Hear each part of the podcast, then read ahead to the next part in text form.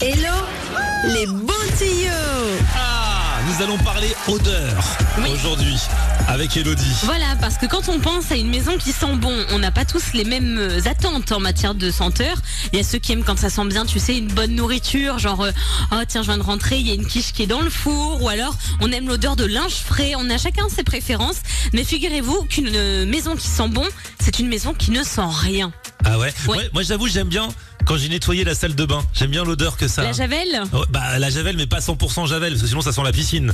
Mais ouais un petit Ouais, peu cette odeur de propre et, Ouais. de, et de produits ménagers. Oui. Et bah figure-toi que c'est pas ça l'odeur de la propreté. Il y a des scientifiques qui se sont penchés sur ça et qui expliquent que pour que l'air de ta maison soit sain et surtout frais, eh ben faut pas de parfum artificiel, de choses comme ça.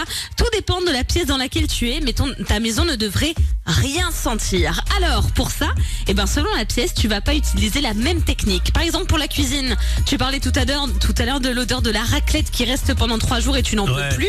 Et bien dans ta cuisine, ce que tu fais, c'est que tu prends une grosse casserole d'eau, tu mets à l'intérieur un citron et quelques clous de girofle et tu fais chauffer ça tranquillement mais doucement. Tu peux même mettre un petit peu de café moulu si tu en as envie et tu vas laisser la vapeur émaner dans toute ta cuisine. Ça va neutraliser les odeurs et ça ne sentira plus rien. Au bout de combien de temps? Au bout d'un quart d'heure. Ah ouais Donc là, on est sur une astuce hyper efficace. Donc vous faites bouillir de l'eau avec tout ça à l'intérieur et vous allez voir que les odeurs de nourriture qui nous plaisent pas forcément, eh bien elles disparaissent, bam, en un claquement de doigts. Et de façon totalement naturelle. Voilà, c'est ça. Et on continue avec la salle de bain. Alors toi, tu aimes quand ça sent les produits ménagers. Oui. Il y a une odeur qu'on n'aime pas, c'est tu sais quand ça sent un petit peu bah, le mouillé ou tu sais les Ah ouais. odeurs de canalisation. L'humidité, Et pour ça, devine ce qu'on utilise. euh, du bicarbonate de soude. C'est toujours ça. Mon ingrédient préféré. Une astuce sur ça se résout grâce à du bicarbonate de soude. Exactement. Et en fait, il faudrait verser deux cuillerées à café de bicarbonate de soude dans vos canalisations.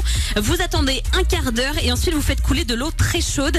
Et vous allez voir, après ça, ça ne sent plus rien. À faire environ toutes les deux semaines. C'est plutôt pas mal et ça permet de bien nettoyer. Et alors, il reste une pièce Bah, le salon. Le salon, Le bah oui. salon. Et là, je pense euh, notamment à ceux qui fument ou alors Ah. à ceux, tu sais, qui ont les pièces de vie qui sont bien remplies, où il y a plein d'enfants, plein d'adultes. Ça sent un peu la transpiration, ce genre de choses.